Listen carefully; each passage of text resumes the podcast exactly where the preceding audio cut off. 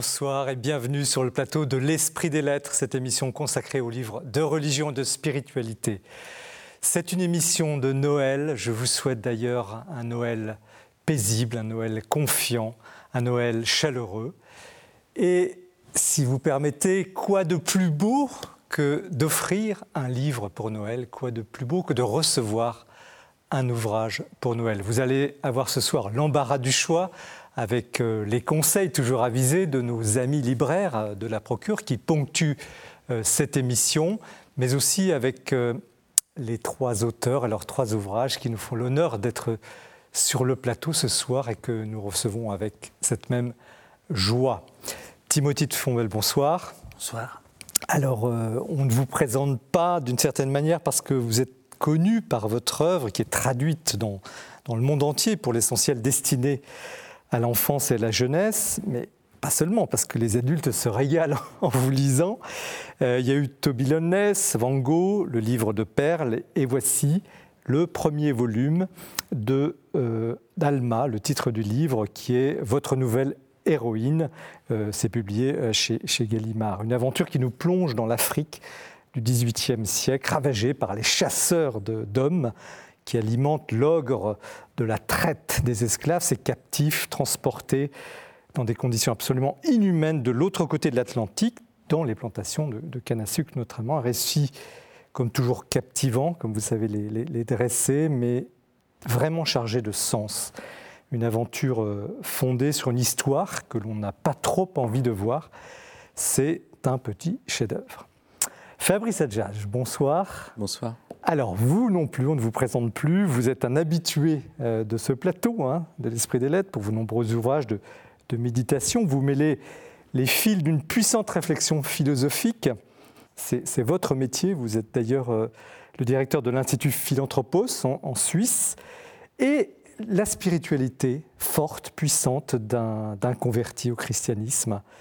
Mais il y a aussi un autre Fabrice Adjage, ou peut-être le même, un magicien des mots, qui fait jouer euh, ces mots en pièces de théâtre, en poésie, que vous écrivez aussi. Et dans ce genre nouveau de la littérature jeunesse, euh, vous publiez ce premier volume d'une trilogie. Euh, donc c'est La joie de lire, c'est un éditeur suisse. Le titre c'est L'attrape-malheur, où l'on va suivre les, aventures mouvementées du petit Jacob, qui, le pauvre, euh, est doué d'un pouvoir extraordinaire, mais a vraiment fort à faire. Donc, euh, nous entrons dans un monde fantastique qui est, passionnant, mais assez cruel, euh, où se débat ce sympathique personnage, qui en dit long d'ailleurs sur le mystère du mal, et peut-être, et peut-être celui de la guérison. François Garagnon, bonsoir. Bonsoir. Vous non plus, on ne devrait pas vous présenter parce que vous êtes un auteur très connu dans le monde de la littérature jeunesse, avec votre petite héroïne, petite qui a grandi maintenant, Jade, dont vous avez compté les aventures, euh, les méditations de vie. Donc en 1991, il y a eu ce Jade et les sacrés mystères de la vie, qui est un immense succès. Jade et le réenchantement du monde en 2009. Et puis, nous arrivons euh, cette année avec Jade et les harmonies de l'être que vous publiez chez Monte Cristo Éditions. Donc c'est la dernière née qui est en partie inspirée par euh, les épisodes de confinement. Vous nous raconterez ça tout à l'heure. Sorte de conte philosophique, de conte de sagesse, accessible à tous, qui voit cette petite Jade, alors certains de nos amis téléspectateurs la connaissent, en tout cas leurs enfants ou leurs petits-enfants, elle a grandi, c'est une jeune fille qui cherche un peu le sens de sa vie, qui se heurte à certains défis et qui découvre à travers euh, des rencontres la complémentarité, au fond, la complémentarité de chacun et peut-être justement les harmonies de l'être. C'est un livre extrêmement euh, stimulant et édifiant. Voici donc euh, les trois ouvrages de, cette soirée consacrés au livre de la jeunesse et nous sommes très heureux de pouvoir euh, travailler et vous proposer une réflexion sur ce thème que l'on n'a pas souvent et pas assez abordé dans l'esprit des lettres. Nous commençons comme chaque mois par l'actualité du libraire. Alors là, vous allez avoir aussi de belles idées pour Noël que Jean-Baptiste Passé nous présente.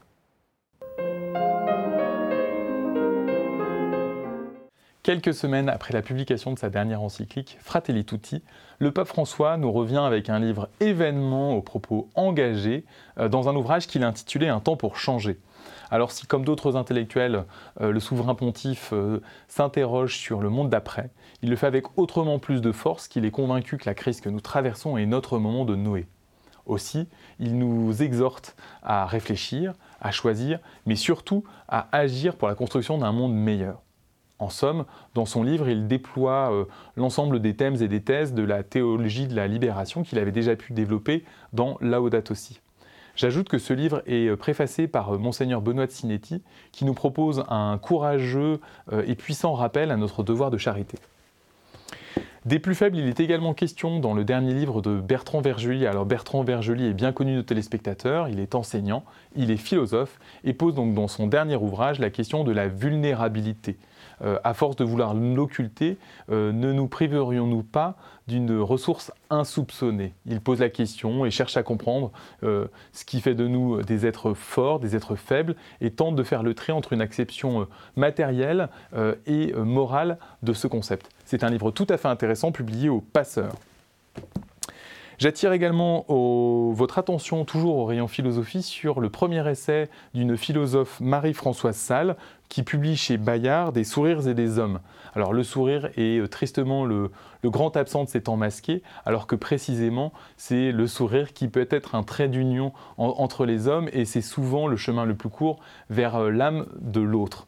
Euh, et c'est autour de cette réflexion que la philosophe propose son essai et construit son essai richement documenté et qui s'interroge à la fois dans une dimension historique et évidemment philosophique sur la question du sourire publié chez Bayard.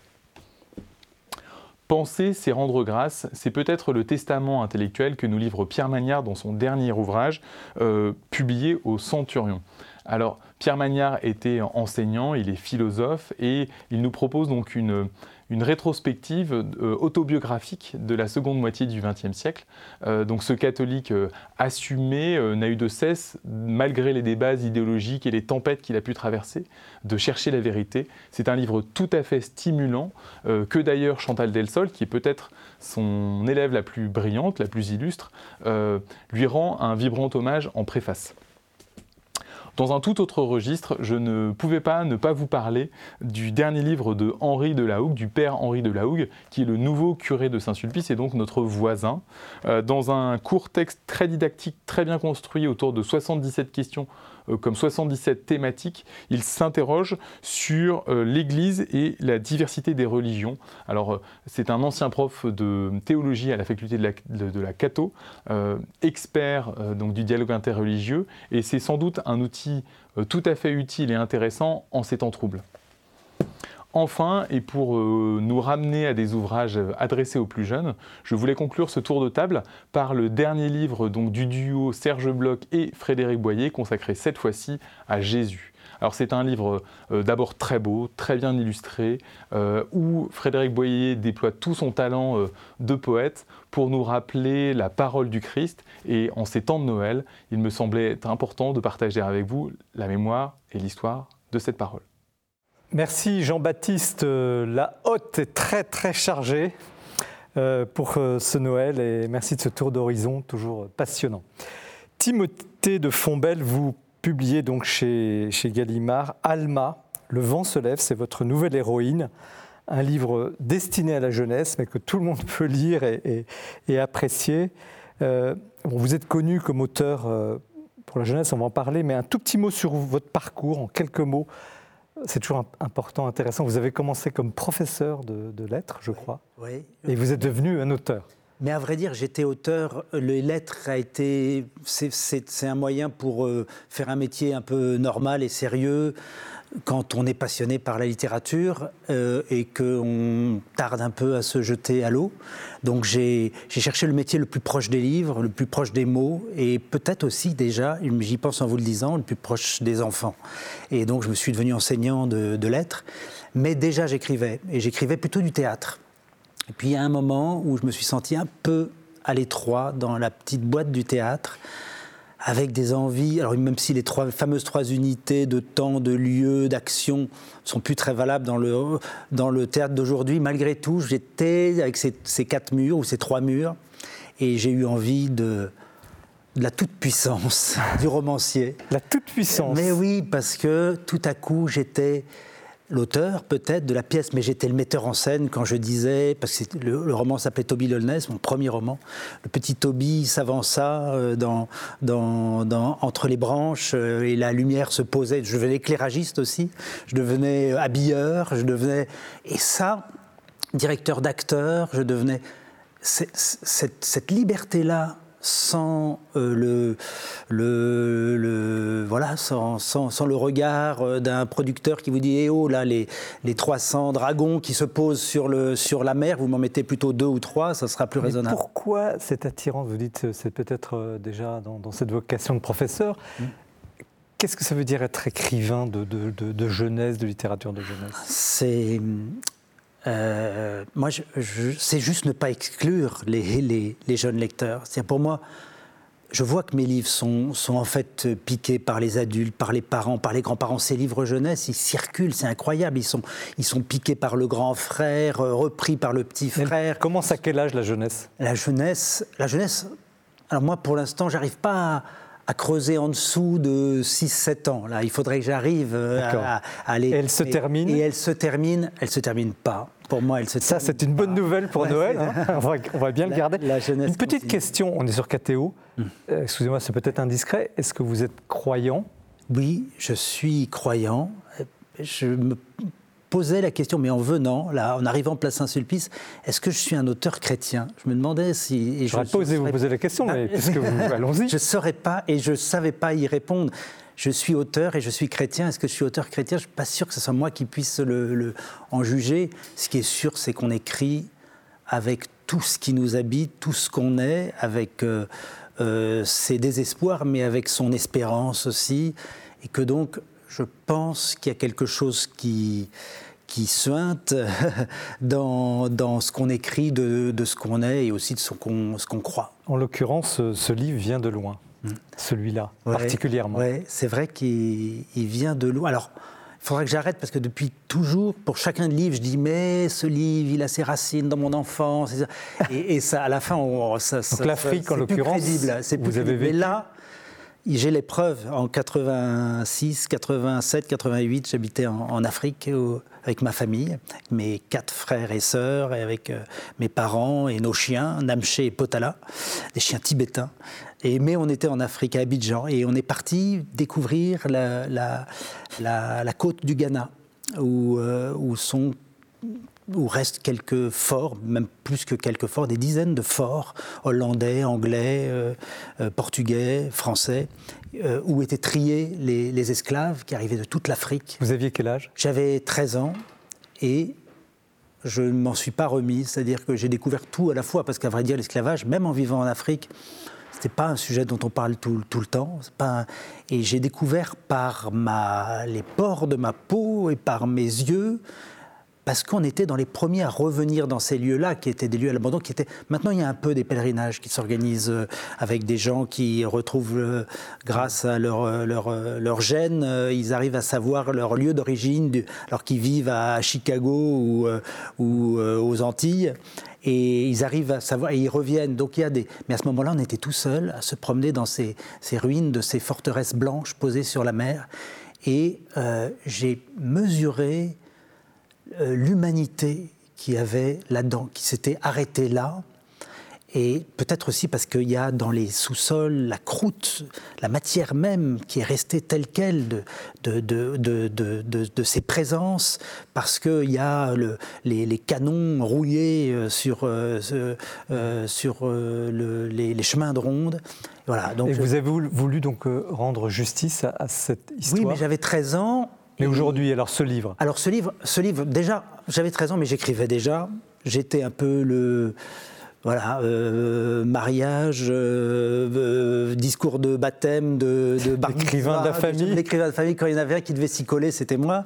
Et, et, et, puis des choses plus personnelles que je m'étais bien planquées sous mon matelas. Et, et déjà, j'ai écrit quelques lignes perdu, malheureusement, quel dommage pour euh, l'humanité. Dieu merci, qu'est-ce que j'aime, c'est de temps en temps ma mère me sort un vieux cahier, mes 12 ans, et je suis catastrophé, je lui dis, fais disparaître ça, surtout. Et, en tout cas, bon, voilà, vous arrivez à, cette, euh, au fond, à et cette histoire. voilà, mais aujourd'hui, et après quelques romans, et ça c'est étonnant, j'ai écrit quelques romans dont euh, Toby qui est une, plutôt une aventure fantastique avec une petite humanité dans un arbre, Van Gogh qui est dans la première moitié du XXe siècle, toujours sur un peu des, fugitifs ou des exilés, il y a quand même ces thèmes-là qui reviennent, mais j'avais, j'avais quand même, et qui était déjà habité par ça. Qu'est-ce que vous voulez dire dans ce roman? Ce que je veux dire, c'est euh, que la traite, donc cette déportation, transportation, je ne sais pas comment dire, de 12, 15 millions de personnes d'Afrique amenées euh, dans les îles et dans, toute l'Amérique euh, en quatre, quatre, siècles. Je parle de la traite atlantique parce qu'il y en a eu d'autres malheureusement. Cette traite-là, ce sont des vies. C'est pas une masse informe et indifférenciée de ces, et on peut le croire parce qu'il n'y a aucune trace, aucun témoignage. Il y a cinq ou six textes publiés euh, euh, de ces voix-là. De ces voix, il y a des esclaves qui ont raconté plus tard, mais pas c'est très peu documenté. C'est très peu documenté.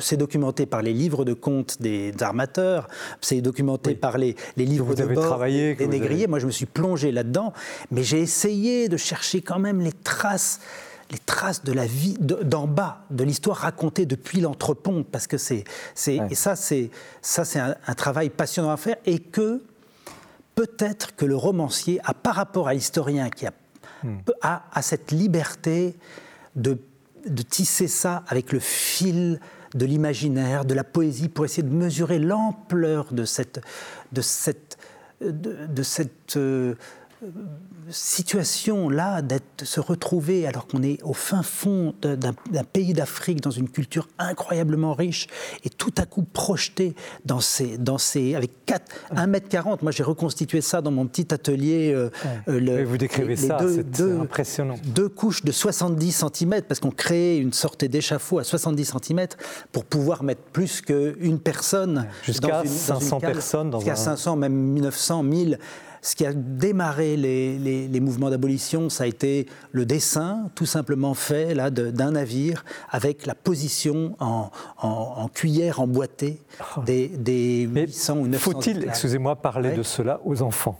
Alors, très bon. D'abord, oui, peut-on parler de tout aux enfants? Mais, mais en l'occurrence, ce sujet-là Je pense qu'il faut en parler, mais en y montrant la la, puissance de courage, d'héroïsme, la force de la mémoire qui est, trimballée par tout ça, de toutes ces mémoires-là.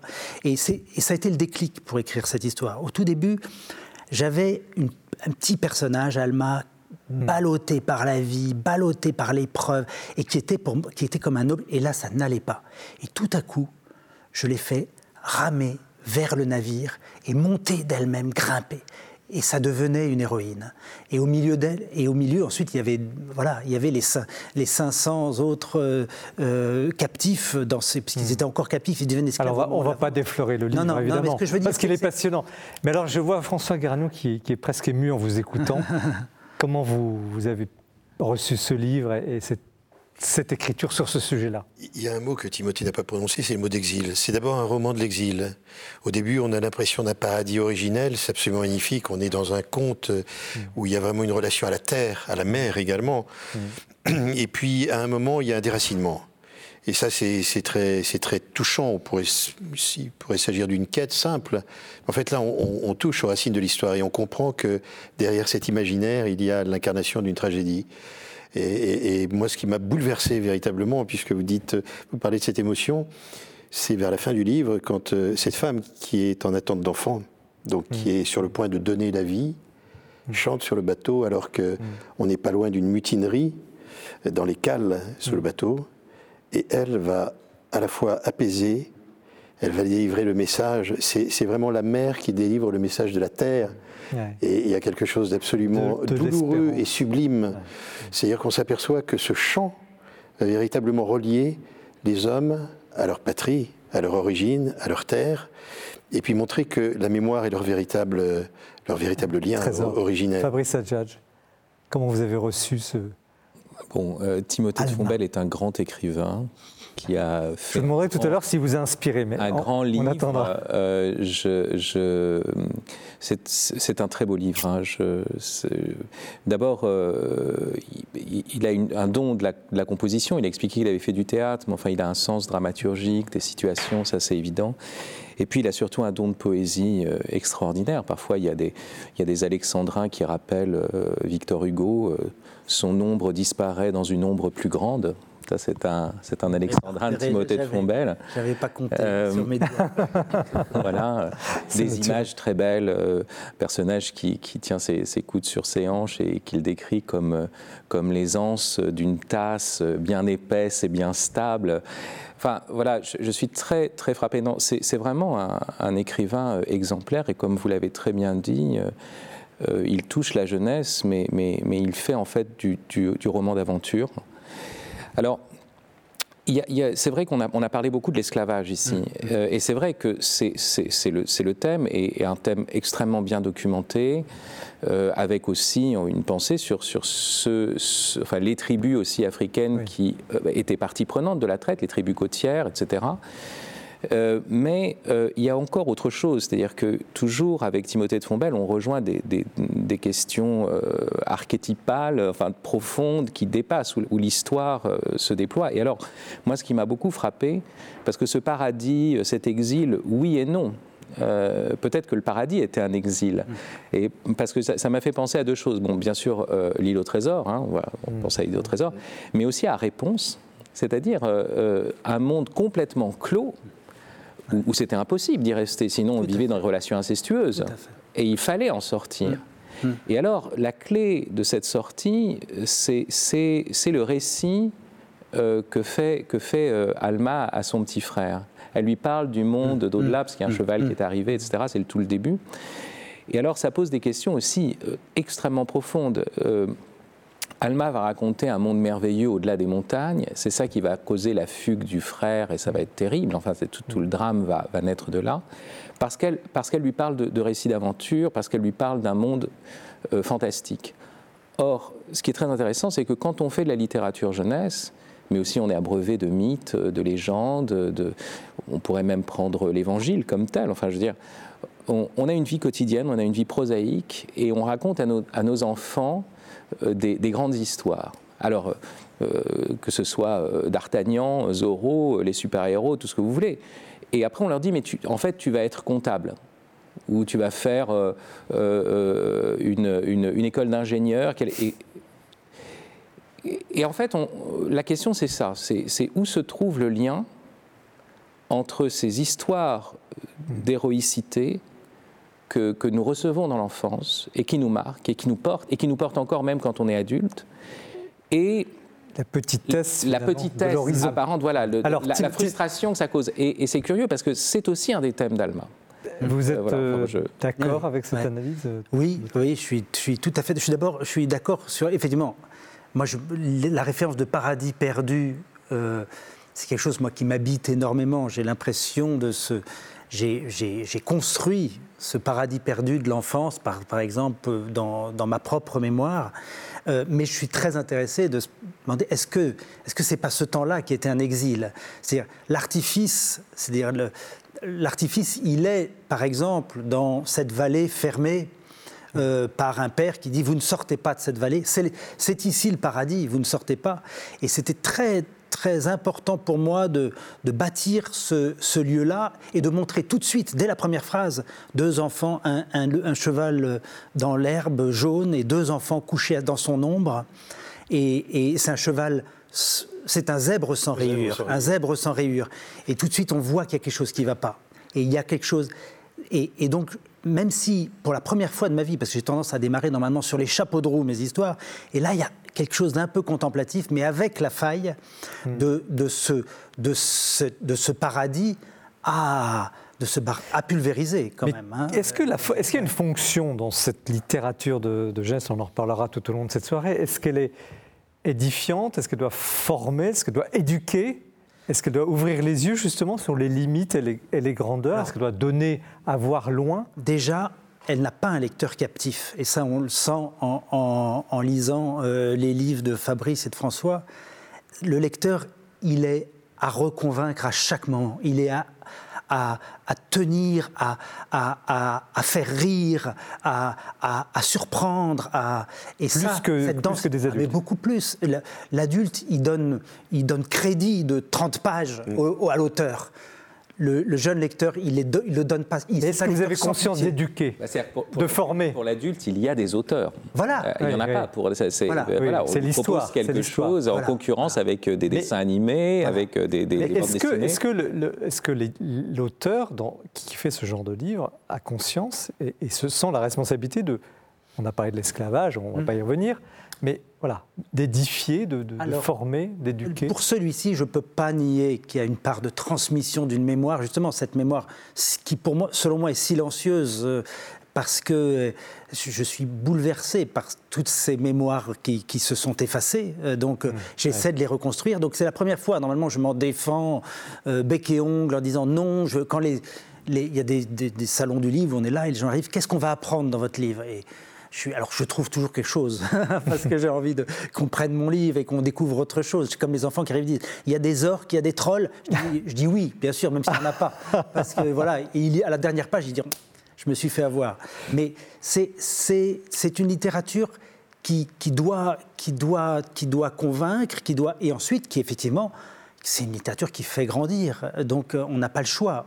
C'est une littérature qui laisse le, derme est vraiment euh, souple à 12 ans, à 15 ans. Moi, je me souviens beaucoup mieux du livre que j'ai lu euh, à, 13 ans, un, été, chez ma grand-mère, que de celui qui est sur ma table de nuit, ce, hier, que je lisais hier soir. Je ne pourrais pas vous le dire, alors que je vous parle de, de, de est-ce qu'on doit... La jeunesse a besoin de modèles identificatoires. Euh, Fabrice parlait tout à l'heure de mythes. Ces mythes nous, enracinent, parlent de notre histoire peut-être davantage que des choses triviales du quotidien. Donc on a besoin justement d'être transporté. Et en étant transporté, on est transformé également. Transporté par des histoires qu'on ne vivra peut-être jamais, mais on les vit déjà puisqu'on les lit. Et on, accapare finalement une part de cette réalité. Qu'est-ce que la réalité d'ailleurs? Mmh. Est-ce que cet imaginaire ne fait pas partie euh, finalement de, quelque chose de plus réel que, que, la réalité C'est un lieu de rencontre aussi, le livre Jonas. Les adultes. Moi j'ai vu des jeunes, des familles euh, pas très communicantes entre eux. Et quelqu'un avait lu un, livre, il, est, il savait que sa mère était en train de le lire, il parlait très peu avec sa mère, mais là tout à coup il lui dit T'en es où? Parce qu'il a bien vu qu'elle a piqué le livre. entendu de manière existentielle. Voilà, mais là qui était pratique, euh, chapitre 12. une, petite idée, ça passe trop vite, et là on va avancer euh, dans l'émission, mais une dernière question sur la sensibilité de ce lectorat, la sensibilité du sujet. Comment parler de choses aussi cruelles, difficiles et on sent que dans votre livre, vous faites extrêmement attention pour ne pas choquer. C'est cru, mais pudique. Mm. Euh, est-ce que ça aussi, ça, fait partie. La chance du roman. Il y a des projets d'adaptation euh, de, du livre euh, en série, par exemple. Je suis ma crainte, et j'espère que mes producteurs ne me regardent pas. Ma crainte, c'est que là, tout à coup, on ne peut pas choisir. C'est-à-dire, moi, je choisis ce que voit Alma, ce que ne voit pas Alma, et surtout, je mets un rayon de lumière au bout mais, euh, et, un rayon de lumière derrière. Parce que vous ne voulez pas briser quelque ah, parce chose. que je veux pas. C'est le seul.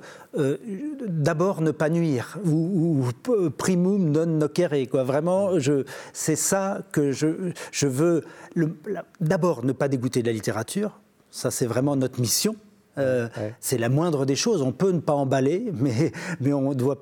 Et ensuite, et ensuite et ensuite euh, euh, laisser vivante euh, la, lumière, de, voilà, parce que c'est pas le moment où. C'est peut-être la seule règle que je me fixe, parce que la complexité, on peut la mettre dans les livres. La, la, moi, il n'y a que des lecteurs de plus de, 20 ans qui me disent il y a trop de personnages dans tes livres. Ceux, de 12 ans, ils sont habitués, ils ont 500 000 amis sur Insta. Alors, sur la sensibilité, sur la délicatesse de l'écriture, qu'est-ce que vous, vous répondez, Patricia? Bah, moi, je, pense que c'est une, particularité de, Timothée aussi. Hein. ce, qui, ce que l'on sent en le lisant, c'est quelqu'un d'une grande sensibilité, euh, un, cœur contemplatif. Et alors, justement, euh, effectivement, quelqu'un pour qui euh, l'enfance n'est pas une période révolue. Hein, ça, c'est évident, comme il disait, la jeunesse, c'est toujours. Mais et il y a toujours, c'est vrai. Alors c'est là où parfois je me pose des questions, c'est-à-dire la perte de l'enfance. C'est pour ça que j'insistais sur le fait que ce, paradis devenait, un espace incestueux au bout d'un moment. Il faut sortir de la famille, il faut sortir de. Euh, mais, mais, mais quand on en sort, enfin toujours avec avec Timothée, il y a une, une, limpidité de regard, en fait. Moi je, moi, je suis très frappé, je suis très ému de ça. Euh, mon écriture est beaucoup plus dure, plus. On, va en parler dans on en parlera. le prochain tableau. Et, euh, mais ça ne veut pas dire, ça veut, ça veut, ça veut pas dire que je, je, ça doit être, tout le monde doit faire comme ça. Au contraire. Et, et, je suis très admiratif justement de, de cette délicatesse. C'est pour ça que je recommande ce livre vraiment à tout le monde. Voilà. Alors voilà, merci pour euh, cette première partie et merci Timothée Fombelle pour ce, beau livre effectivement Alma, le vent se lève qui se lit d'une traite comme, euh, si je puis dire, comme un, souffle, en tout cas comme un souffle qui, qui porte et puis Merci de ces délicatesses euh, d'écriture, cet esprit d'enfance. On est approche de Noël, c'est très beau. Nous poursuivons l'émission en retrouvant Bertrand Deschamps, que vous appréciez aussi à chaque fois, qui ce mois-ci vous présente les beaux livres.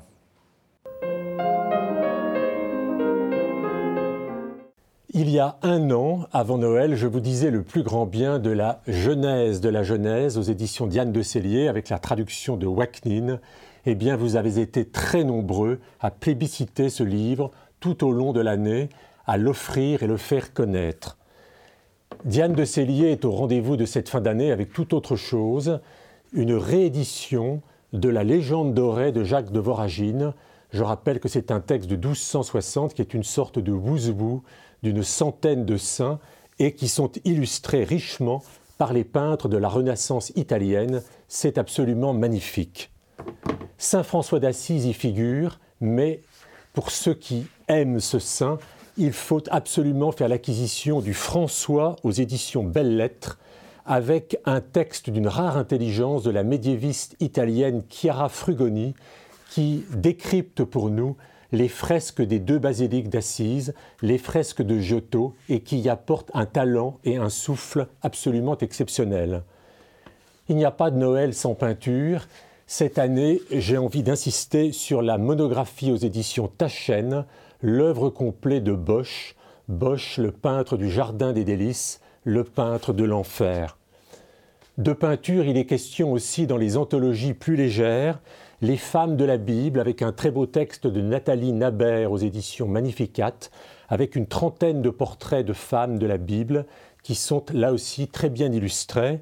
Ce que fait aussi très bien Marie-Gabrielle Leblanc qui, chez Teki, clôt sa trilogie commencée avec l'enfance de Jésus et qui se termine avec la mort et la résurrection du Christ dans l'art, là aussi le choix des peintures est excellent. Il n'y a pas non plus de Noël sans sculpture, sans la chaleur de la pierre. C'est ce que nous offre la très belle collection La grâce d'une cathédrale aux éditions La Nuée Bleue, avec une monographie consacrée à la magnifique basilique d'Autun. Je rappelle que Autun fut une des premières publications de la mythique collection Zodiac, c'est l'occasion de redécouvrir ce portail, ce tympan absolument stupéfiant. Et puis, je voudrais terminer par un hommage à l'un des disparus de cette année, Michael Lonsdale, l'inoubliable frère Luc. De tous les nombreux livres qu'il publia aux éditions Philippe Ray, je retiendrai En chemin avec la beauté. Et je voudrais terminer par un souvenir personnel. Il y a deux ou trois ans, au premier rang à Saint-Séverin de la messe de la nuit de Noël, Michael Lonsdale était là, fragile. Eh bien, il me plaît de penser qu'il est encore plus près du Christ en cette nuit de Noël. Et je vous souhaite à tous un très bon Noël. Merci Bertrand pour cette belle chronique euh, passionnante. Nous poursuivons cette émission. Restez bien avec nous avec Fabrice Adjadj pour un livre jeunesse, L'attrape-malheur entre la meule et les couteaux l'histoire d'un petit Jacob à qui il arrive des tas de choses. À la joie de livre, c'est un éditeur suisse. Fabrice Adjadj, on ne vous connaissait pas, ou alors c'était un, secret, un jardin secret bien gardé, auteur euh, pour la jeunesse. Oui, enfin, euh, étant père de neuf enfants, euh, je suis auteur d'une jeunesse nombreuse déjà. non écrite. Euh, voilà, non écrite mais parlante. la deuxième chose, c'est que, que forcément, avec ces enfants, bah, je, devais leur raconter des, histoires à table, ne serait-ce que pour obtenir un, peu de silence ou de cohérence dans ce qui se passait autour de la table. Euh, et, donc, c'est la grande partie de ma vie, peut-être même la plus importante finalement. Et là, je, viens de faire un travail qui, oui, qu'on pourrait penser être un pas de côté, ou euh, alors que je le vois, ou une distraction, alors que c'est mon travail le plus sérieux, et le couronnement de, ce que j'ai fait jusqu'ici. Le plus sérieux, parce que vous avez quand même écrit, et j'en suis témoin, des livres quand même très sérieux sur des sujets. Je vais expliquer pourquoi c'est sérieux. Réussir sa mort, par exemple. Oui, oui bien sûr. La foi des démons. La foi des bien démons. Mais, mais pourquoi c'est le plus sérieux euh, D'abord parce que euh, j'ai essayé de trouver, de faire un travail, de trouver une, une langue ou un lieu littéraire qui touche plusieurs générations. Bien sûr que c'est catégoriser jeunesse et que bon, cette catégorie jeunesse vient de, la sectorisation euh, du capitalisme qui multiplie les, les, marchés. Voyez, Elle n'existe peut-être pas. Si on disait euh, Timothée de Fontbelle, toute la famille peut le lire, bah, ça pose un problème. On fait un cadeau pour. Alors que si on dit non, c'est de, de, de 13 à 15 ans, mais après de 15 à 16, il faut d'autres, et puis après, ouais. Donc on vend davantage en faisant ça. Mais non, euh, on essaye de trouver une littérature qui touche les jeunes et les vieux. Et, et vous voyez, trouver euh, une table, une table de fête, c'est quoi? C'est une table où on rassemble trois générations. Parce que pour, pour célébrer la vie, il faut célébrer le, la vie reçue et la vie donnée. Donc il faut qu'il y ait les parents, il faut qu'il y ait les enfants, il faut qu'il y ait les grands-parents.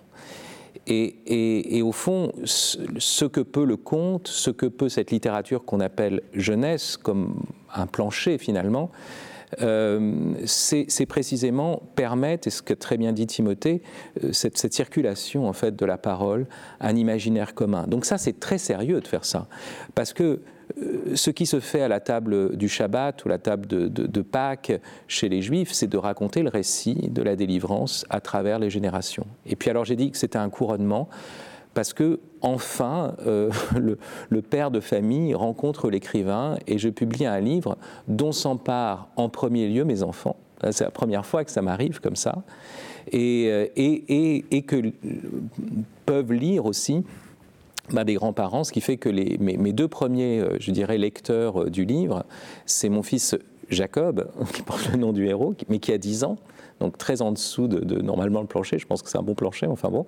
Et, de l'autre côté, euh, la femme de Rémi Brague, qu'on a accueilli ici euh, voilà, l'an dernier, euh, et, qui m'a appelé pour me dire qu'elle avait été très touchée de cela. Donc,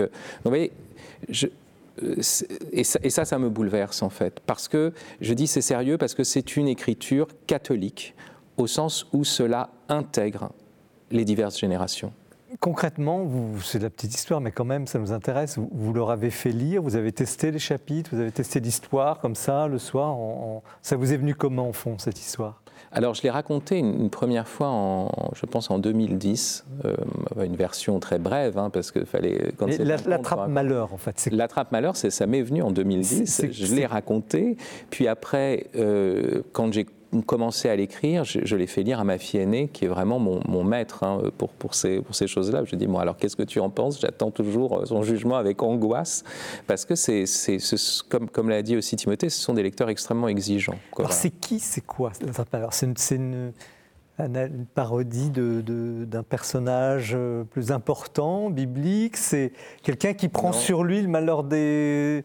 On, pourrait avoir peut-être. Oui, alors c'est pas. Oui, tout de suite, on pourrait dire que c'est un personnage christique, mais non, parce que c'est pas volontaire ce qui lui arrive. Alors, il a euh, l'attrape malheur. Euh, c'est un fils de meunier qui, qui a un pouvoir. un double pouvoir en fait. D'un côté, il est invulnérable, il régénère de toutes les blessures qu'on lui cause, et de l'autre, il prend sur lui les blessures ou les maladies des personnes qu'il aime. Et c'est pas christique ça. Voilà, et sans le savoir, sans le savoir, il, est, inconscient de ce second pouvoir. C'est inconsciemment. Oui, mais il ne le choisit pas.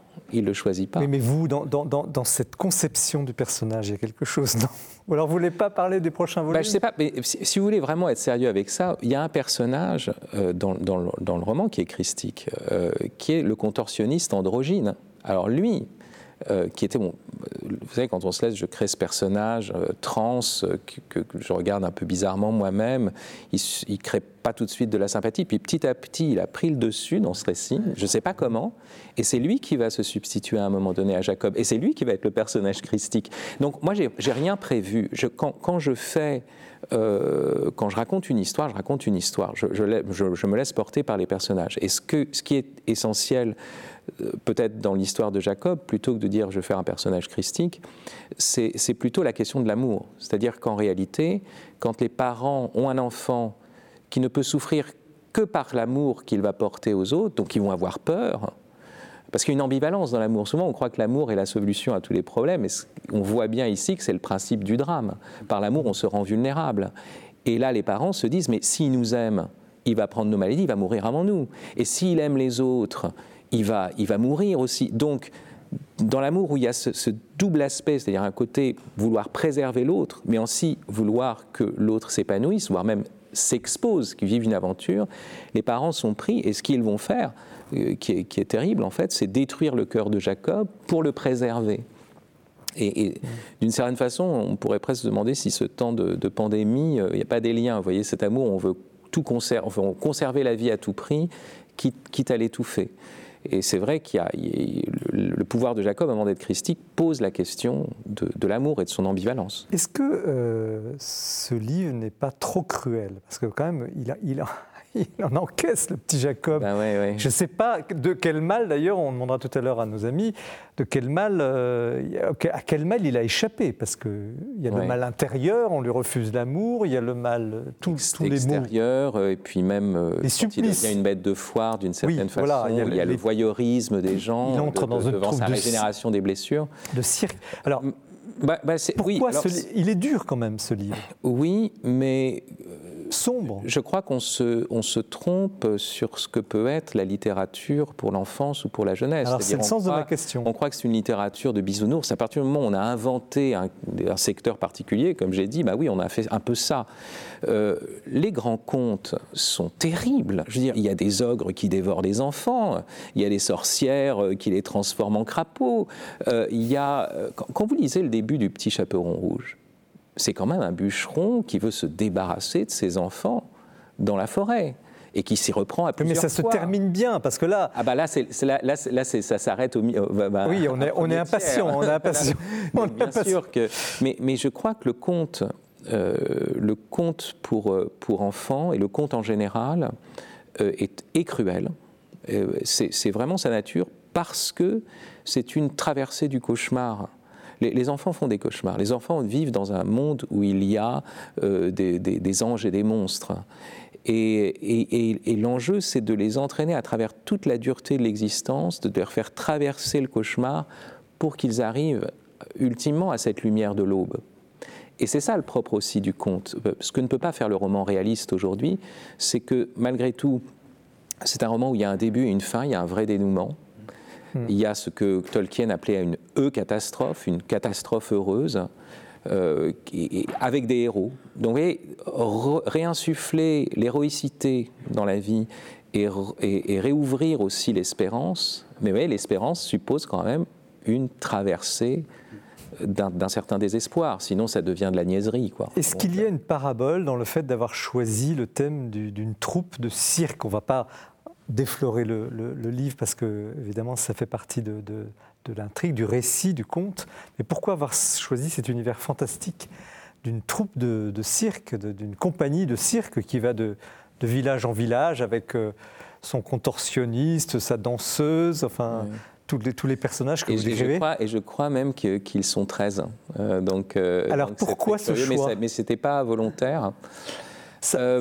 bon, Est-ce que effectivement euh, euh, les apôtres avec le Christ, euh, c'est une bande de non, Là, j'ai pas pensé. J'ai pas pensé à ça, mais mais, mais, j'ai réfléchi à cette question du cirque parce que bon, j'ai fait du clown. Je, je, je suis, le Oui, voilà, j'ai écrit un livre sur le clown. Je suis fasciné par le cirque. Je suis fasciné par ces gens, effectivement, qui sont des, errants, enfin, qui vivent dans une itinérance permanente.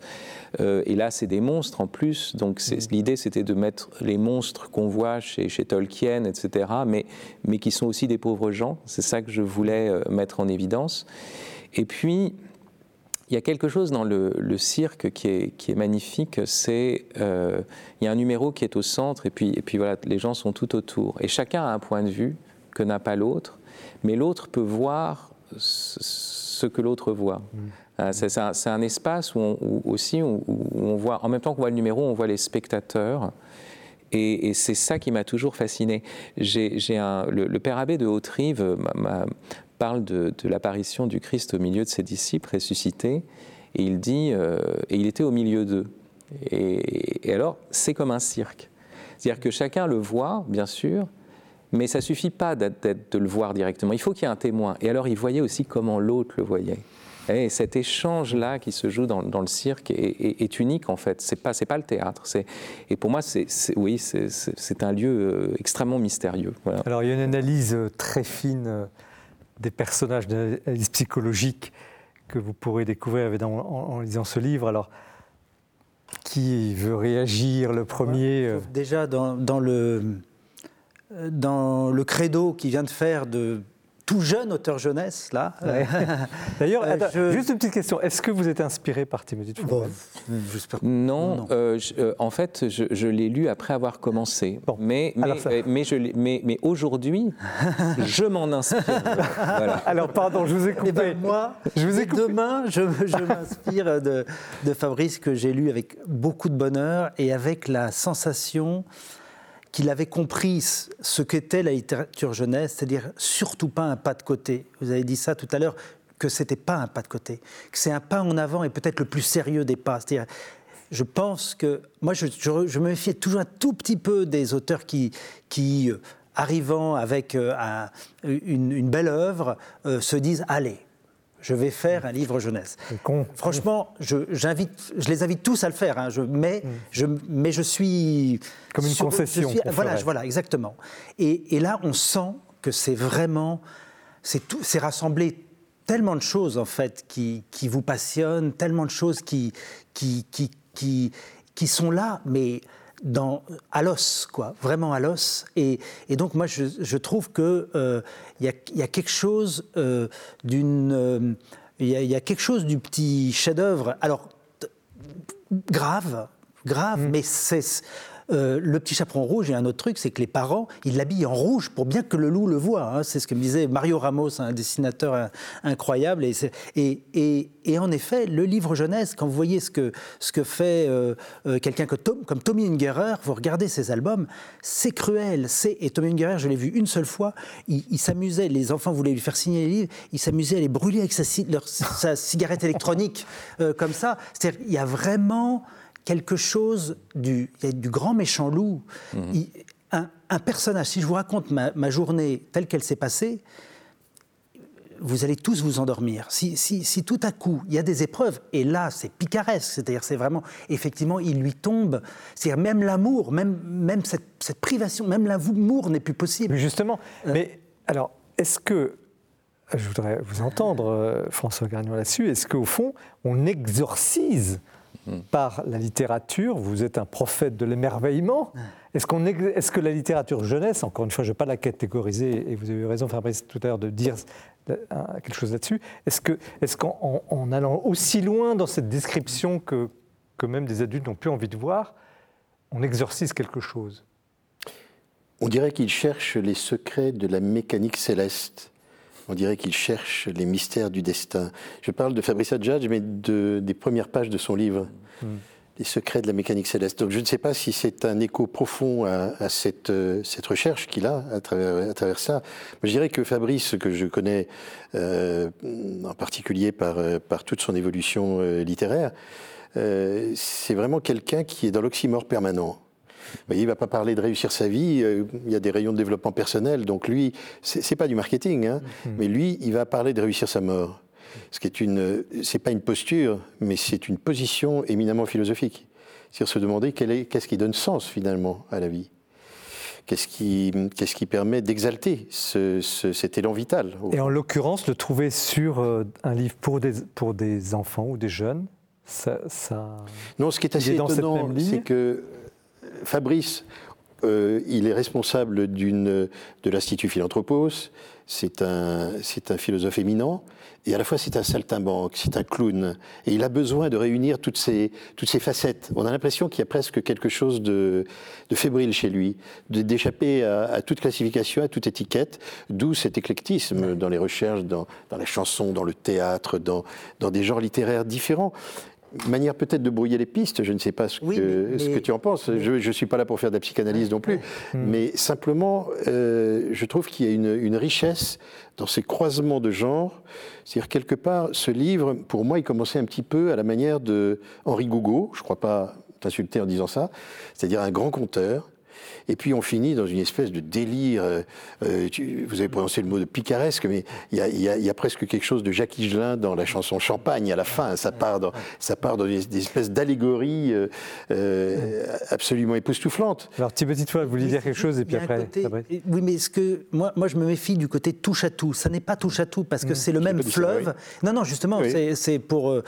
je trouve que et c'est un fleuve qui est le fleuve d'une tradition mais plus vieille que l'écriture, parce que le conte, l'oralité, c'est, à dire ça rejoint Homère. Enfin, je, euh, euh, après Gougo, Homère, euh, il y a quelque chose de, de, de, oui, il y a quelque chose d'une tradition. C'est, c'est, c'est vraiment c'est pas c'est pas une, une, fabrication avec du collage. Tout à fait. ce que je voulais dire, pour, pour être plus précis, c'est que il y a il y a des, des élans très poétiques euh, vraiment, moi, j'ai été très sensible à, ces, à, ces, à ces, phrases qui, qui, vraiment disent beaucoup de, euh, de la poésie de ces personnages. À la fois, ils traversent des épreuves extrêmement dures, comme vous le, comme vous le définissiez.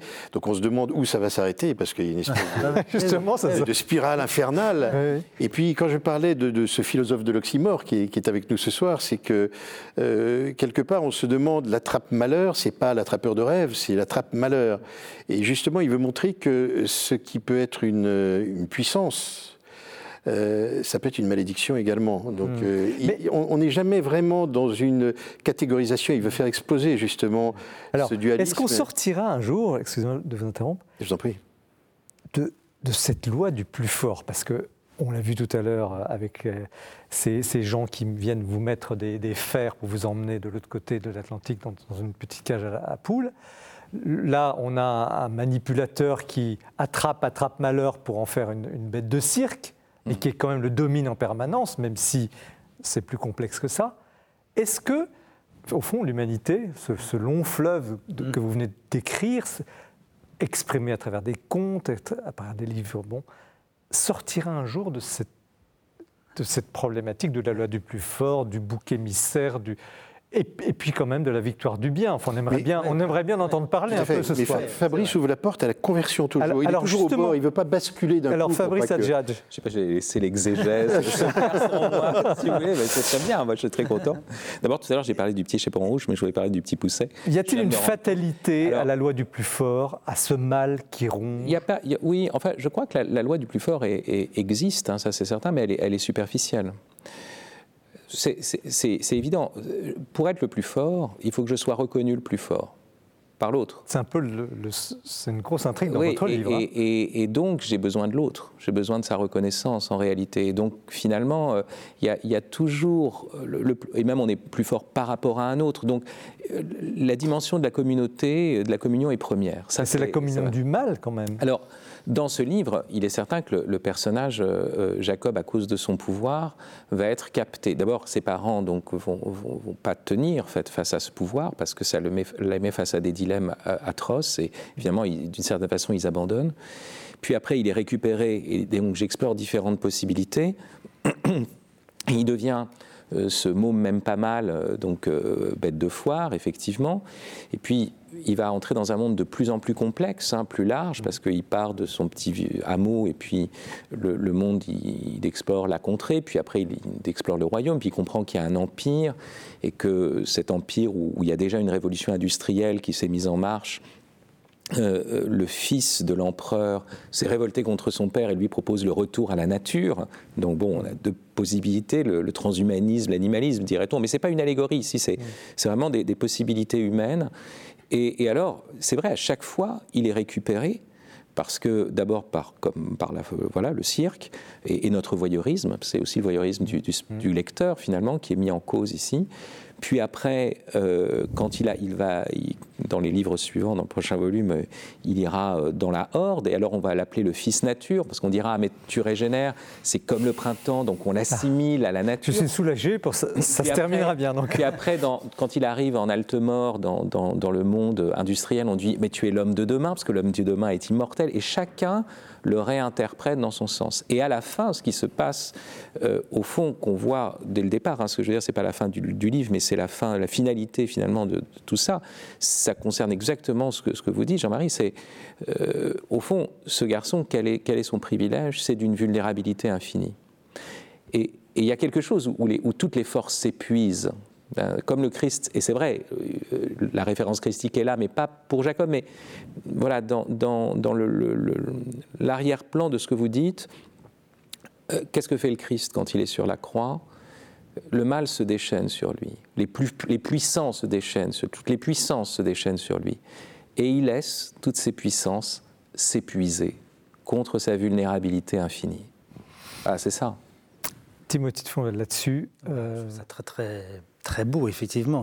Mais je pense c'est ce que je pensais quand vous disiez euh, est-ce que euh, les forces du mal auront le dernier mot? Euh, non, parce que c'est un, c'est un mur et, la, vulnérabilité, elle le traverse le mur. Enfin, elle, elle, et, le mur est, complètement encombré par ce qu'il est. Donc, moi, je crois que ces épreuves qu'on qu'on se force à mettre dans nos histoires pour, pour faire grandir nos personnages. Hein. C'est des escabeaux aussi, ces, ces épreuves. C'est des, des, choses, c'est les, les, échelons d'une montée euh, euh, pour grandir. Parce que moi, je prends mes personnages souvent à 10-12 ans et, et, puis je les conduis à, à, 18-20 ans. Et le message que vous transmettez aux à vos lecteurs c'est Il est eh ben, justement contre le mal, contre ces horreurs, contre tout il est, cette euh, manipulation? mais je le dis de temps en temps à des jeunes lecteurs quand, quand je les rencontre, je leur dis, mais moi, je, je, fais. Ils me disent, mais d'où viennent vos idées? D'où vient votre imagination? D'où viennent vos, vos, inspirations? Et je leur dis, mais de, de tout. Et, et, de temps en temps, je dis, même des, de mes très grands malheurs, même des plus grandes souffrances de ma vie, euh, j'en ai fait, j'espère, un peu de beauté dans mes. Et là, je vois des, trucs, des, regards qui s'éveillent parce que, hmm. parce que cette, euh, cette transformation du, du, malheur par la, création, par, euh, par le partage aussi, hein, c'est, hmm. c'est tout d'un coup, moi, je suis plus tout seul quand hmm. je suis plus tout seul quand je lis un, un, auteur ou quand j'écris. c'est pour ne plus être tout seul. Donc, François oui. Je pense c'est justement d'ailleurs à la question du chant. Euh, parce que euh, François parlait du chant de Nao, euh, donc, qui est enceinte et qui, et qui chante en fait. alors voilà, et qui, et d'une certaine façon, il y a un psaume sur les rivières, de, sur les fleuves de Babylone. Nous étions assis et nous pleurions, et nos bourreaux nous demandèrent des chansons. Et, et là, il y a la douleur. C'est comment chanterions-nous un chant de sillon sur une terre étrangère? C'est bien sûr, ça fait, je pense à ça dans le livre, hein, bien sûr. Mais ce qui est curieux, c'est que cette impossibilité de chanter, donc c'est le malheur le plus terrible, elle est, elle est encore portée dans, un psaume, c'est-à-dire dans un chant. Et, si nous arrivons, c'est-à-dire que le malheur, justement, le mal s'épuise contre la parole, quand je disais contre le Christ. Si nous arrivons à le dire, le dire, c'est pas simplement le dire pour soi, c'est le dire à l'autre et, si nous arrivons à, même à porter ces souffrances dans un chant, comme le fait le, fado portugais, il y, a, une transfiguration qui s'opère et, qui est vraiment le mystère, et qui est le mystère de, de, la croix. Voilà, cette transfiguration-là. François Caragnon Oui, je trouve très touchant ce que vient de dire Fabrice. Ça me, ça me remet en mémoire avec beaucoup d'émotion d'ailleurs euh, la rencontre que j'ai eue avec euh, Éloi Leclerc, euh, auteur d'une des plus belles biographies, à, à mon avis, sur Saint François d'Assise, qui s'appelle Sagesse d'un pauvre qui rappelait déjà dans, la préface de son livre que euh, finalement cette absence, ce qui manque le plus dans notre monde actuel, euh, c'est peut-être d'avoir, euh, c'est peut-être la naïveté. Et la perte de cette naïveté est à l'origine des plus grandes malédictions, des plus grandes tragédies, en fait. C'est pour ça que là, là je fais un peu l'apologie des livres jeunesse, parce que justement, il y a cette naïveté, mais qui est tempérée, encore, euh, comme, comme disait Fabrice, il ne faut pas rester sur cette notion de paradis originel. Il faut effectivement rentrer dans, cette, euh, dans ces étapes initiatiques qui mmh. font grandir et qui nous permettent, sans déserter notre ferveur originelle, de, trouver un champ qui nous correspond, qui est notre vocation, qui est notre identité, qui est notre travail d'homme également, hmm. ou de femme. Alors, une dernière question, parce que le plateau euh, avance. On a un grand vent ce soir, ça va trop vite. Hein. C'est passionnant. Mais euh, Dieu, Dieu dans tout ça, excusez-moi de ce, ce, truc un peu facile, mais il n'apparaît pas beaucoup. Y a-t-il un Dieu dans cette histoire? Ou Dieu est-il absent? Alors, au début, les parents prient Dieu pour avoir un enfant, parce oui, que vrai. Euh, voilà, ils n'ont pas d'enfant. et, euh, et, voilà qu'ils ont cet enfant. Et alors, on ne sait pas très bien si euh, son pouvoir est une bénédiction ou une malédiction. Hein. Souvent, mm. demandez et vous recevrez, mais Dieu ne nous a pas dit qu'on recevra ce qu'on a demandé. bon, exactement. Bon. Et, et, souvent, ça nous dépasse et on est perdu. Et en fait, je ne cherche pas à... Est-ce qu'il faut dire Seigneur, Seigneur pour qu'un livre parle du, mystère finalement? Parce que c'est ça qui m'intéresse. Mmh. C'est pas qu'on dise Dieu comme une chose à côté des autres choses, mais qu'on ait ce rapport euh, contemplatif, euh, divin et donc aussi dramatique. Euh, euh, à, l'existence. Quand, Saint Paul dit le monde est crucifié pour moi et je suis crucifié pour le monde, et voilà, on voit ce monde à travers le, crucifié. Mais ça ne veut pas dire, et je pense que c'est très net dans le livre, maintenant, quelqu'un qui n'est pas chrétien, ne, ce sera une sorte de filigrane, qui, hmm. mais je pense qu'il sera dans une atmosphère. Voilà, c'est ce que, ce que je veux, c'est cette atmosphère, c'est pas, pas des déclarations massives. Et alors, hmm. Jacob, bien sûr, il est décrit comme, comme un garçon qui, qui ne peut pas prier, ça c'est sûr, parce qu'il est tellement écrasé. Et, donc là, une, une, des trames, un des arrière-plans en fait de, de, je pense, de ce roman, c'est euh, le, moment où il accédera, où, il, aura, il, il, pourra dire c'est bien que je sois né. Et c'est ça la prière. Hein. C'est un moment où, parce que c'est ça notre grande question. on va vivre la nativité voilà, une, toute fête, c'est de pouvoir dire il, est bon d'exister, quoi. Et, voilà qu'il y a la naissance de cet enfant qui vient justifier toutes les autres naissances. Voilà. Et il y a un moment où il faut accepter, il faut reconnaître cela. C'est pas l'accepter, c'est le reconnaître. Et c'est difficile parce qu'il y a toutes ces épreuves. Et à un moment, cette, cette libération de la parole euh, qui devient une déchirure verticale. Et c'est ça qui, est, l'enjeu aussi de toute cette histoire, bien sûr. Je serais incapable de le dire, mais je signe en bas, sur, en particulier sur la, présence. Je me pose cette question. Il y a, à part si dans Van Gogh, c'est une histoire d'un séminariste, donc c'est particulier. Mais sinon, mes romans, euh, hmm. Où est Dieu exactement? Et je suis tellement euh, d'accord avec cette idée qu'il ne suffit pas d'écrire Seigneur, Seigneur pour qu'il soit là. Et je me disais en, vous écoutant, où, est Dieu dans les paraboles, par exemple? Hmm. Les paraboles, Dieu n'est pas là. Et, c'est un peu. Voilà, mais ça ne parle que de ça. Voilà, je pense que c'est un c'est un. Je pense que je pense qu'on est habité par euh, voilà par. Et, la euh, parabole, c'est le lieu voilà de cette parole qui est qui est universelle, qui rejoint le conte. Aujourd'hui, on mettrait la parabole en littérature jeunesse peut-être justement. mais mais voilà et une parole qui n'est pas une parole qu'on peut regarder en, spectateur ou en parce que la parabole exige. Les enfants devaient écouter l'interprétation voilà l'interprétation et, et, comment je suis impliqué dans cette histoire? C'est ça en fait aussi ce qui ce qui se joue. Au fond, le génie de Dieu, c'est de se dire à travers des contes. un homme avait deux. Sans en avoir l'air. Bien sûr. Alors nous allons poursuivre cette, soirée magnifique et merci à, Fabrice Sadjach pour cet attrape-malheur. Euh, Petit Jacob, donc aux éditions. extraordinaire éditeur, euh, euh, La Joie de lire. La Joie de lire, donc éditeur suivi, très bien édité en plus.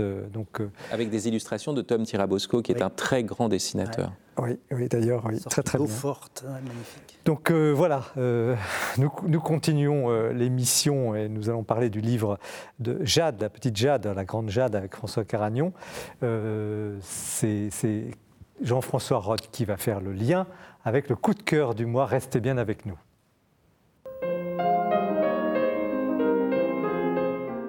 Ne manquez pas un des ouvrages les plus importants et les plus passionnants parus ces derniers mois dans le domaine de l'histoire et de la culture chrétienne, l'encyclopédie Après Jésus, qui s'intéresse aux premiers chrétiens jusqu'en l'an 250.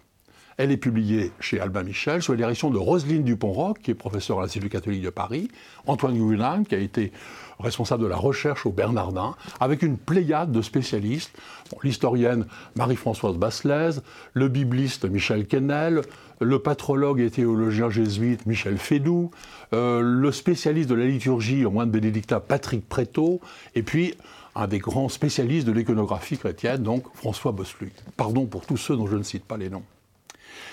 Cet ouvrage prend la suite donc de Jésus l'encyclopédie, paru il y a deux ans chez le même éditeur, Albin Michel, sous la direction cette fois de Monseigneur Doré et de Christine Pelotti, avec le même principe directeur un peu, qui est de fournir au public une synthèse claire, euh, assurée, de tout ce que l'histoire nous enseigne. Et donc pour Jésus, tout ce que nous enseigne l'histoire sur la personne et le message de Jésus. Le livre a eu un énorme succès et continue à l'avoir d'ailleurs, parce que euh, l'intérêt pour Jésus dépasse beaucoup les cercles chrétiens. Et pour nous qui pensons peut-être quelquefois un peu trop, même peut-être connaître parfaitement Jésus, je vous assure que ce livre-là euh, apprend beaucoup et permet d'ajuster, d'approfondir la connaissance que nous avons de Jésus, que nous confessons comme Christ. Et donc, il fallait une suite. Et la voici, c'est donc, après Jésus, l'invention du christianisme. Alors le titre est volontairement provoquant, mais je vous rassure tout de suite, il ne s'agit pas de, séparer les chrétiens de, Jésus, mais l'inverse, évidemment. Jésus est le fondement du christianisme, il n'y a pas de doute là-dessus, le livre le montre très bien. Mais Jésus n'a rien écrit. Euh, ses, écritures, c'était ce qu'on appelle nous aujourd'hui l'Ancien Testament. Il n'a pas euh, rédigé leur credo, il n'a pas défini la structure de l'Église. Et donc, ces premiers croyants faisant l'expérience pascale sont obligés de définir comment exprimer justement leur foi, de manière juste, je veux dire, euh, comment prier, comment célébrer, comment faire le repas du Seigneur, comment structurer leur Église. Et donc l'encyclopédie structure toutes les traces, tous les textes pour mieux connaître donc ces premiers chrétiens. Bon, elle s'intéresse en particulier aussi, bien sûr, à la relation avec le judaïsme qui, à la même époque, est obligé, lui aussi, de se, de se construire, de se redéfinir, puisque le temple a été détruit, qu'il n'y a plus de sacrifice sanglant. Tout un chapitre est consacré aussi à Saint Paul pour essayer de le faire sortir de, des images simplistes que nous avons de lui, etc., etc. Voilà. C'est un livre d'histoire, de culture, pour tous les publics, mais il me semble que pour les chrétiens, pour les croyants, euh, il y a une émotion, une émotion particulière à, à rencontrer donc cette première Église qui, dans la modestie, la difficulté, les divisions quelquefois, l'enthousiasme surtout, nous a transmis la foi. Voilà, une très belle rencontre. Merci Jean-François pour euh, cette évocation. Nous poursuivons l'esprit des lettres avec euh, François Garagnon et euh, son héroïne, Jade et les harmonies de lettres. Vous avez connu, j'ai présenté tout à l'heure, d'autres Jade, donc c'est le dernier né de cette, de cette série. Euh, bon, François Galland, vous êtes connu. Un petit mot sur vous quand même, parce que vous êtes euh, écrivain, vous avez écrit beaucoup d'autres choses. Euh, mais Jade, c'est quand même un peu la perle de, de, votre œuvre. Un instant de grâce, oui, sans doute. en fait, Timothée de Fombelle, tout à l'heure, parlait de, de, ces, de cette. comment dirais-je cette nécessité intérieure un petit peu qu'il a eue à l'âge de 13 ans. Moi, je l'ai un peu devancé, je suis plus vieux que lui, donc euh, voilà, c'est légitime. Euh, j'avais 11 ans quand euh, l'écriture est, apparue pour, pour, moi comme quelque chose de. comme une nécessité intérieure, véritablement. C'était mon approche de la musique du monde, peut-être une manière d'inventer quelque chose qui n'existait pas, que je ne trouvais pas. Et peut-être cela fait écho à, ce que vous disiez tout à l'heure sur le fait que le mal est omniprésent. Et est-ce, est que le monde n'est pas que beauté aussi? Est-ce qu'on ne peut pas l'envisager sous cet angle-là? Ça rappelle cette grande phrase d'Einstein qui disait euh, il y a deux manières de considérer la vie croire que les miracles n'existent pas ou croire que tout est miracle. Et c'est un peu votre, votre patte, si je puis Oui, dire. alors mon leitmotiv, c'est ce que j'aime appeler la conscience savourante de vivre. C'est pas pour faire sophistiqué, mais c'est autre chose que l'é- l'émerveillement ou la joie. Ou, Euh, la conscience savourante de vivre part du principe que nous pouvons traverser la vie, ça c'est la conscience somnolente de vivre, ou nous laisser traverser par la vie. Et c'est à partir de, de ce- du moment où, où finalement cette lumière nous traverse que nous pouvons nous considérer comme de bons vivants dans, le- dans un autre sens que dans le sens gastronomique. Voilà, encore que, parce qu'il y a la saveur de la vie aussi. Est-ce que cette lumière est chrétienne? Ah, fondamentalement, oui. Pour vous, en tout Oui, cas, c'est. parce que c'est amusant parce que c'est un ami prêtre qui m'a qui m'a donné cette phrase. Il était persuadé que je connaissais en écrivant Jade. Ça aurait pu être en exergue de Jade et les sacrés mystères de la vie. Cette phrase magnifique en quelques mots. euh, Fabrice disait tout à l'heure qu'il est difficile d'enfermer Dieu ou de définir, mais lui a une définition superbe parce qu'elle est ouverte sur sur l'infini. L'infini éternellement. C'est Dieu, c'est quand on s'émerveille. Et je crois que l'étymologie même du mot enthousiasme doit nous permettre de comprendre que ce souffle de Dieu en soi, c'est ce qui nous permet de, de de comprendre finalement tous nos élans les plus purs, tout ce qu'on appelle, nous, les écrivains, l'inspiration. D'où vient-elle? Vous voyez Alors, j'ai- tendance à dire d'ailleurs, euh, non pas j'ai eu l'idée, mais l'idée m'est venue. Ça met en œuvre également le petit mécanisme de la grâce aussi. Vous voyez, est-ce que l'idée, l'idée m'est venue, mais elle vient d'où? Voyez, donc c'est, ça, ça- ça nous mène loin également dans la genèse de, de toutes nos pensées même. et comment Jade est-elle née? Dans une crèche? Elle cristallise quelque chose, Jade. Elle est. Elle est née en Elle est un peu- 1990, ça fait 30 ans donc. Euh, dans une période de printemps, j'étais au bord du lac d'Annecy, il y avait des mouettes rieuses tout autour, il y avait une jubilation et un sentiment de, paix profonde. Vous savez, je vais vous avouer quelque chose, j'ai pleuré, j'ai eu vraiment des insomnies de joie, mais j'ai pleuré énormément en écrivant Jade. Mais ce n'étaient pas des pleurs euh, tels qu'on peut les, qualifier habituellement, c'était des, c'était des larmes... euh, euh, c'était un peu un baptême des larmes en quelque sorte, vous voyez. Là, je me suis senti vraiment, c'était un peu comme une visitation pour moi, cette petite Jade. Alors, je ne sais pas d'où elle est née. Est-ce que c'est l'enfant intérieur, pour prendre un mot qui est un peu, un peu vague et un peu à la mode? Moi, je dirais que l'enfance, pour moi, c'est pas uniquement l'enfant historique. Quand Saint-Exupéry disait Je suis de mon enfance, je suis de mon enfance comme d'un pays, il disait vrai. Mais cette nostalgie-là, il l'a gardée toute sa vie. Il n'était pas enfant quand il a écrit Le Petit Prince. Euh, C'est c'est pas uniquement une nostalgie, c'est un, un déjà là et un pas encore. Et pour moi, c'est plutôt la, la définition la plus vraie, c'est pas l'enfant intérieur, c'est l'enfant spirituel. Alors qu'est-ce que c'est que l'enfant spirituel? Eh bien, euh, l'enfance, c'est plus, dans cette acception, une- un état d'esprit qu'un âge de la vie. En, l'occurrence, Jade a grandi. Donc on a En l'occurrence. Jade a grandi. Elle est adolescente, hein, Elle a 20 ans. voilà. Et oui, bon. Et, et- et- se pose des questions. C'est le sens de ce nouveau volume. Elle est- au fond, elle, se cherche. Quelle est, quelle est au fond sa vocation C'est est- ça. Et alors, on va pas trop détailler le livre. hein, il faut le lire, mais euh, à ceux qui connaissent Jade et ceux qui ne la connaissent pas, au fond, qu'est- qu'est-ce- quel est le, quel est le, le message fondamental de, de- de ce livre? Ben, à la fois, il y a ce mélange de pertinence et d'impertinence que connaissent bien les, les lecteurs de Jade, et puis justement cette manière horripilante qu'ont les adultes de toujours demander mais tu as une idée de ce que tu veux faire dans la vie, et non pas de ce que tu veux faire de ta vie. Donc le verbe être est considérablement délaissé, comme si c'était un verbe auxiliaire, ce qu'il est euh, malheureusement, mais euh, c'est quand même l'essentiel de notre existence. Mais est-ce que c'est pas un luxe aujourd'hui quand même? Ah non. Dire, au fond, je veux être avant de... La vie intérieure n'est pas un luxe, c'est une nécessité. C'est même une des premières nécessités, à mon avis. Et cet esprit d'émerveillement, euh, j'oserais euh, euh, parodier le grand Dostoïevski en disant que c'est cet esprit d'émerveillement ou ce- cette, attitude réenchanteuse qui sauvera le monde, je pense véritablement. Mais ce n'est pas, si vous voulez, un optimisme béat. Oui, on Justement- pourrait vous faire l'objection. Dans, dans ce, dans ce livre, vous l'avez sans doute remarqué, Jade a grandi, elle n'est plus dans les jardins de l'enfance, dans cet émerveillement qui n'est pas altéré, si quand même par les nuages gris foncés qui planent à l'intérieur, comme elle dit en visitant sa, sa géographie intérieure. Mais euh, là, elle fait l'apprentissage de, du fonctionnement du monde et puis également de la souffrance, parce qu'elle s'aperçoit que les personnes auxquelles elle s'attache ont toutes traversé de grandes épreuves. Elle se pose la question pourquoi? Pourquoi suis-je attaché à ces personnes et, qu'est-ce qui fait que ce cercle de lumière qu'elle exprime au, début rassemble des personnes qui ont eu des grandes souffrances? Et elle s'aperçoit que c'est peut-être parce que ces personnes-là ont la joie la plus pure. Et, et donc c'est cette ligne de crête, ce chemin secret entre la souffrance et la joie, qu'il est très délicat d'aborder d'ailleurs, parce qu'on ne peut pas faire un lien direct entre mmh. cela. C'est même ça pourrait même être considéré comme scandaleux par ceux qui ont connu de grandes souffrances. voyez, mmh. on ne peut pas dire souffrez et vous allez être heureux.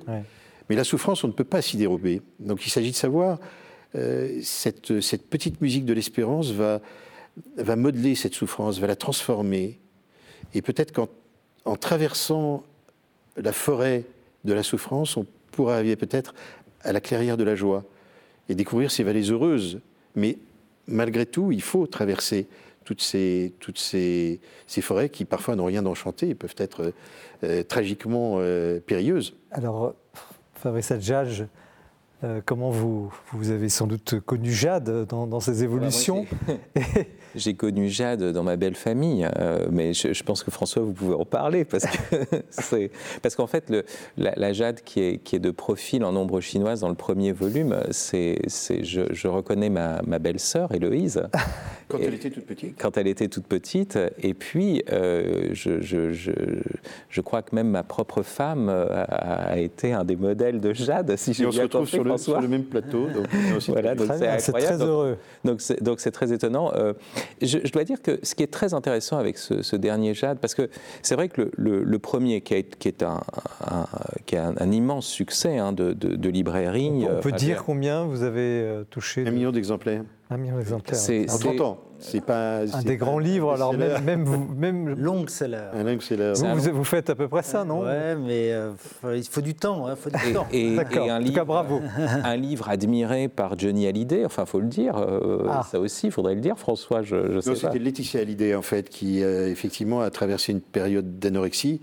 Euh, avec sa difficulté à avoir, avoir, un enfant, et qui a considéré Jade, qui lui avait été offert par une amie bienveillante, bien sûr, un ange de lumière peut-être, et euh, elle l'a considéré comme son livre de chevet. Elle a, elle a fait beaucoup de publicité pour, pour Jade. Beaucoup de gens, enfin ma, propre petite sœur a grandi, enfin Jade l'a accompagnée, euh, mm. l'a fait grandir. Mais, mais Fabrice, j'ai l'impression que voilà, alors mon impression est la suivante, c'est que quand même, on voit, on voit que, que François a eu une expérience intérieure liée à, comme s'il avait vu l'envers du monde ou le fond de, joie qui était, euh, qui, était d'une certaine façon indemne, inentamé malgré tout les, le mal qu'il peut y avoir. Euh, et, il est le privilégié de cette expérience et l'obstiné de cette expérience. Et alors, c'est ça, parce qu'on mm. voit, il tient toujours. Et, alors, on pourrait, et dans, la première Jeanne, il y, avait, il y avait ce discours sur l'émerveillement en permanence. Et moi, je, me disais, mais c'est quand même un peu volontariste. Où est, euh, mm. où est le, tragique? Où est le. Voilà, c'est, il y a un moment, euh, pourquoi m'as-tu abandonné sur la croix? Donc je me disais, où est-ce que ça se trouve? Et là, ce qui est très intéressant, euh, je me, suis dit euh, que, alors est-ce que c'est euh, vieillissant, etc., ou tout d'un coup, cette, considération devient plus forte et que finalement, dans ce jade-là, c'est vraiment, on, voit que, cette joie n'est pas liée simplement à l'enfance ou à un point de départ ou, même à une décision de la joie, pas du tout, mais qu'elle arrive au terme d'une traversée euh, des épreuves à travers ces, différents personnages. C'est ça que je, c'est ça ma question. Est-ce qu'il y a un changement quand même de perspective ou plutôt de l'inclusion davantage de cette dimension, euh, je dirais, euh, tragique, oui aussi? Pour moi, ce n'est pas une décision de la joie. on ne décide pas la joie. Mmh. Je ne le vois pas comme ça. il y a un chapitre qui, pour moi, est, est, sans cesse renouvelé dans ma propre vie, que j'ai inclus il y a 30 ans dans Jade et les sacrés mystères de la vie, c'est la force de l'abandon. Mhm. D'ailleurs, euh, une journaliste de RCF m'avait fait faire une petite, un petit exercice de style pendant une semaine sur ce sujet, parce que c'est vrai que c'est un oxymore, justement, c'est-à-dire on fait allier deux, deux, mots qui a priori n'ont rien à voir. La mhm. force, c'est lié justement à la volonté. Mhm. Euh, on retrouve la vulnérabilité tout, tout à l'heure. Voilà, et, l'abandon euh, est, une, est une, un fondement de ma foi, je dirais. Euh, parce que lorsque j'avais une vingtaine d'années, j'étais très dans la mystique héroïque avec euh, euh, des phrases à l'emporte-pièce, à la Malraux, comme l'homme est ce qu'il fait. Et puis petit à petit, je me suis aperçu que, à la fois, c'était très juste, bien sûr, la volonté, on ne peut pas la décrier, mais c'était très insuffisant. Et l'homme est ce qu'il fait, mais il est aussi ce qu'il laisse faire. Et dans ce laisser-faire, c'est plus un laisser agir qu'un laisser faire qui pourrait être euh, évidemment ambigu. C'est plus un laisser agir, c'est-à-dire une manière de se laisser euh, conduire. Euh, je crois que la vie est, faite de surgissement de l'imprévisible. Hmm. Et ce sont ces, ces moments absolument pas programmés, euh, qui, euh, qui, nous façonnent peut-être davantage que ceux qui appartiennent à notre agenda. Timothy de Fondel, ça doit, ça doit, vous parler, ça. Oui, et, et, et ce qui me touche, euh, alors j'avais lu le premier, j'ai raté, je crois qu'il y a eu des épisodes suivants, mais donc et j'ai lu le dernier. Et ce qui me touche plus que jamais, mais peut-être que ça a grandi avec moi, enfin peut-être que j'ai grandi en même temps que le livre, quoi, d'un certain côté, c'est que euh, ce volume-là ose euh, le frottement au désenchantement. C'est-à-dire, je, trouve qu'il y a, euh, il y a, et, donc au réenchantement. Et donc le réenchantement comme rebond sur le désenchantement. Et, ça, et donc il y a, il y a, une, il y a quelque chose d'assez mélancolique dans, dans, ce volume, dans ce volume-là, mm-hmm. par D'ailleurs, c'est cet âge-là, 20 ans, c'est très particulier. C'est le moment où, où tous les rêves de, tous les rêves de l'enfance viennent se, cogner ou bien rebondir, on peut l'espérer, euh, sur euh, le, tremplin, on va dire, de, du, monde adulte. Mhm. Et, et, ça, moi, ça m'a énormément touché, justement, dans les failles que ça, que ça remue euh, aussi, et dans, dans le fait que l'enchantement n'est pas donné. Oui, mais justement, c'est le cœur de, de, cette émission ce soir, parce que je, rame depuis le début parce qu'on est parti avec, les, pauvres enchaînés, puis notre petit Jacob qui, qui, est découpé en mille morceaux. Il faut, c'est une émission de Noël quand même. Hein. il faut, il faut qu'on arrive sur quelque chose de, de grand, de beau, d'exaltant, d'espérant. et voilà. Et sans éluder, sans être volontariste, sans être naïf. Et c'est là, et là, vous venez de l'exprimer. Mais, Noël, euh, c'est beau, c'est la joie, mais, il faut voir euh, la pauvreté de l'étable, ils n'ont pas trouvé de place à l'hôtellerie, on les a refoulés. Enfin, il faut, quand même voir qu'il euh, ne s'agit pas de, de s'aveugler devant la, détresse, l'horreur, et, c'est ça qui est incroyable.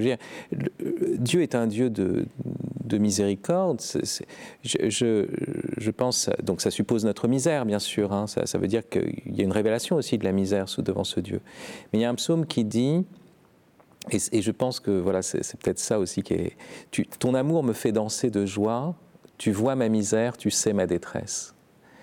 Et, c'est ça, c'est-à-dire que Dieu connaît notre détresse. Et, on croit qu'il ne la connaît pas.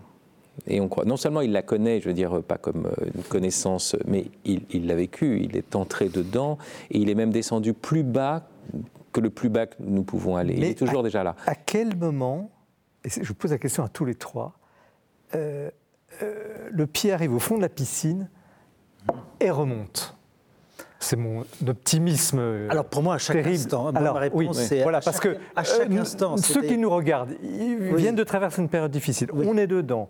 Noël arrive. ils ont des enfants, des petits enfants, des adolescents qui n'ont pas forcément bien, etc. Plein de, plein de difficultés. Et à quel moment, justement, tout ce que vous décrivez, tout ce que Fabrice vient de dire très justement, à quel moment il y a ce sursaut? Est-ce que c'est une illusion Fabrice vient de citer le psalmiste. Moi, j'ai envie de citer Saint Paul, qui, il n'y a pas si longtemps, euh, disait euh, Soyez dans la joie, priez sans relâche, en toutes circonstances, soyez dans l'action de grâce. Donc là, c'est vraiment. Euh, c'est pas une, une décision. Non c'est vraiment quelque chose qui doit habiter notre foi. C'est même, même euh, je, pense toujours, je, le cite souvent, je ne je ne l'ai pas déjà cité sur ce plateau d'ailleurs, enfin le, vers de, de, Rainer Maria Rilke qui dit Seule la louange ouvre un espace à la plainte. C'est-à-dire que si, si je crie devant l'horreur qui défigure un enfant, c'est d'abord que j'ai vu qu'il était bon qu'un enfant existe. L'action de grâce est, derrière même toutes nos possibilités de plainte. Donc déjà, c'est un soubassement. Après, la question, c'est de se dire, mais, mais quand est-ce que ça va s'arrêter? Parce qu'on a l'impression là qu'on enchaîne, et là, et là, on va au-devant, effectivement, d'une grande dépression, on le sait, hein, c'est annoncé. Euh, mais d'une part, savoir que s'il y a dépression, c'est parce que nous, nous avons cru en la vie, nous croyons qu'il y a quelque chose là. Et ultimement, il faut entrer, et ça n'est que la, je, dirais aujourd'hui, hein, c'est pas, pas le, grand roman réaliste. Euh, si on est un génie du roman réaliste, on est Michel Houellebecq. Mais enfin, il y a un problème avec l'espérance de ce côté-là. Et puis il n'y a pas de dénouement parce que parce que notre vie, bah, c'est des suites de choses. Il y a encore des nouvelles obscurités. Il y a des choses, on ne sait pas. Mais la littérature euh, que faisait Tolkien, que faisait Lewis, que, que fait d'une certaine façon aussi Rowling, que fait bien sûr euh, Timothée, que fait François, c'est vraiment le réalisme du cœur. C'est-à-dire que, on le disait au départ, est-ce que cet imaginaire c'est une évasion? Non. Ce monde, euh, le monde de la Terre du milieu, c'est un monde réel. Euh, c'est pas une allégorie de notre monde, c'est un monde réel, mais qui renvoie au réalisme de, de notre cœur. Quelque chose qui fait que c'est même pour ça qu'on crie, qu'au fond, il y a une, espérance indéfectible en nous. Timothée, je vous ai interrompu tout à l'heure. Non, mais sur ce thème c'est la. Enfin, quand je me pose la question pourquoi j'écris, euh, c'est pour rendre la vie plus grande, plus intense, en fait pas pour la rendre plus grande, mais la montrer sa grandeur, mhm. mais la rendre plus tragique aussi, mais la rendre plus plus belle, plus plus plus aventureuse, plus donc il y a, de, toute façon euh, c'est par, euh, oui, c'est par ces zones d'ombre que, que, la lumière jaillit. Que moi, les, moments, quand, je monte cette trajectoire d'Alma de, d'Alma euh, à travers tout l'Atlantique de la fin du XVIIIe siècle, je, à tout moment, j'ai besoin de me rappeler pourquoi elle avance. Pourquoi elle avance Elle avance parce qu'il y a son petit frère qu'elle cherche, parce qu'il y a sa famille, parce qu'elle a sa mémoire de toute la beauté de son pays, de toute la beauté qu'elle espère pour l'avenir et de cette lumière. Et en fait, tout est baigné de lumière, en fait. Donc même si dans cette traversée-là, et on le voit euh, quand, on lit, quand on lit des récits, des, pires tragédies, il y a de la, de la lumière, de la micro-lumière, mais il y a en plus un, un, océan de, lumière autour, puisque la lumière euh, et, finit par vaincre, vraiment, je, le, crois en tout cas. Et, c'est la lumière qui nous fait voir les ténèbres en tant que ténèbres. plus, plus, on aime. pourquoi le Christ est celui qui a aussi le plus souffert? Parce qu'il a le plus aimé. Et, donc, il faut faire attention, il ne faut pas croire que la lumière, dans notre condition actuelle, tout d'un coup, nous arrache à toute épreuve ou à toute souffrance. Mais c'est la lumière qui nous conduit aussi à avoir des ombres plus tranchantes. Et, mais, l'enjeu, c'est qu'on sache que c'est la lumière. Voilà, qu'elle est là? Quel est, quel est le soubassement de tout? La question que vient d'aborder euh, Timothée, on peut se la poser également, c'est pourquoi j'écris? Moi, je vais, vous faire une confidence. J'ai des petits carnets depuis l'âge de 18 ans que je remplis de, bah, parfois de notes de lecture, mais plus, plus sûrement de, de petites choses qui traversent l'existence. Et tout à l'heure, sans doute dans la rue, euh, à minuit moins le quart peut-être, euh, j'écrirai quelque chose de notre rencontre, sans doute. Et Jade, si vous voulez, pour moi, elle peut être résumée à travers cette phrase, enfin sa philosophie en tout cas, si on peut parler de philosophie pour une petite jeune fille comme ça. Mais je crois que les enfants ont un degré de sagesse euh, mm. que parfois certains vieillards chenus pourraient envier. Euh, c'est cette phrase de Schiller qui dit, le grand poète Schiller, qui dit Ce que nous n'avons pas su saisir dans l'instant, nulle éternité ne nous le rendra. Et cette capacité de, savourer l'instant dans sa fugacité, dans son imprévisibilité, dans son caractère unique également, qui va embellir notre vie comme une prière précieuse ou une pierre précieuse, comme vous voulez. Eh bien, c'est vraiment ça pour moi l'esprit de Jade. C'est arriver justement à s'arrêter sur cet instant. Mais ça veut dire également que les larmes peuvent faire partie de ce mmh. passage vers la joie. La souffrance, le handicap, on le, on le voit dans, dans, mmh. dans, ce dernier opus. Mmh. Euh, pour moi, c'est vraiment euh, une symphonie en joie majeure à, travers ces opus. C'est vraiment cela qui me paraît mériter de, célébrer la vie avec un grand V. Choisis la vie, c'est un peu ça qu'il faut, qu'il faut oser dire aussi à nos contemporains, qui parfois se laissent euh, perturber et désenchanter, justement. J'ajoute que au sujet du mot réenchantement, vous aurez remarqué que c'est réenchanté. C'est-à-dire comme s'il s'agissait justement de restaurer un paradis perdu. Mmh de revenir à quelque chose qui ressemblerait à une ferveur originelle que nous avons oublié de célébrer. Parce que finalement, donner existence à quelque chose de précieux, c'est le célébrer. Et je crois que la vie doit être euh, une célébration, vraiment. Alors merci, merci, parce que ce soir, cette émission était une célébration, instant, un instant d'éternité. J'espère que vous l'avez vécu comme euh, nous l'avons vécu sur ce plateau, avec beaucoup de profondeur, de chaleur, de, sincérité, de naïveté. Je crois que l'enfant qui est en nous a été notre point commun aussi ce soir. J'espère que nous avons pu le partager en cette veille de Noël que je vous souhaite encore une fois euh, chaleureux et, paisible.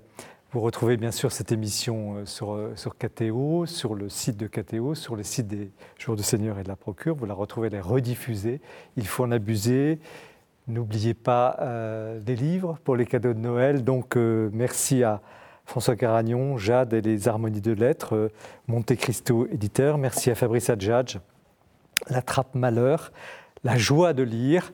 Et puis merci à Timothée de Fontbelle, Alma, Le vent se lève chez Gallimard.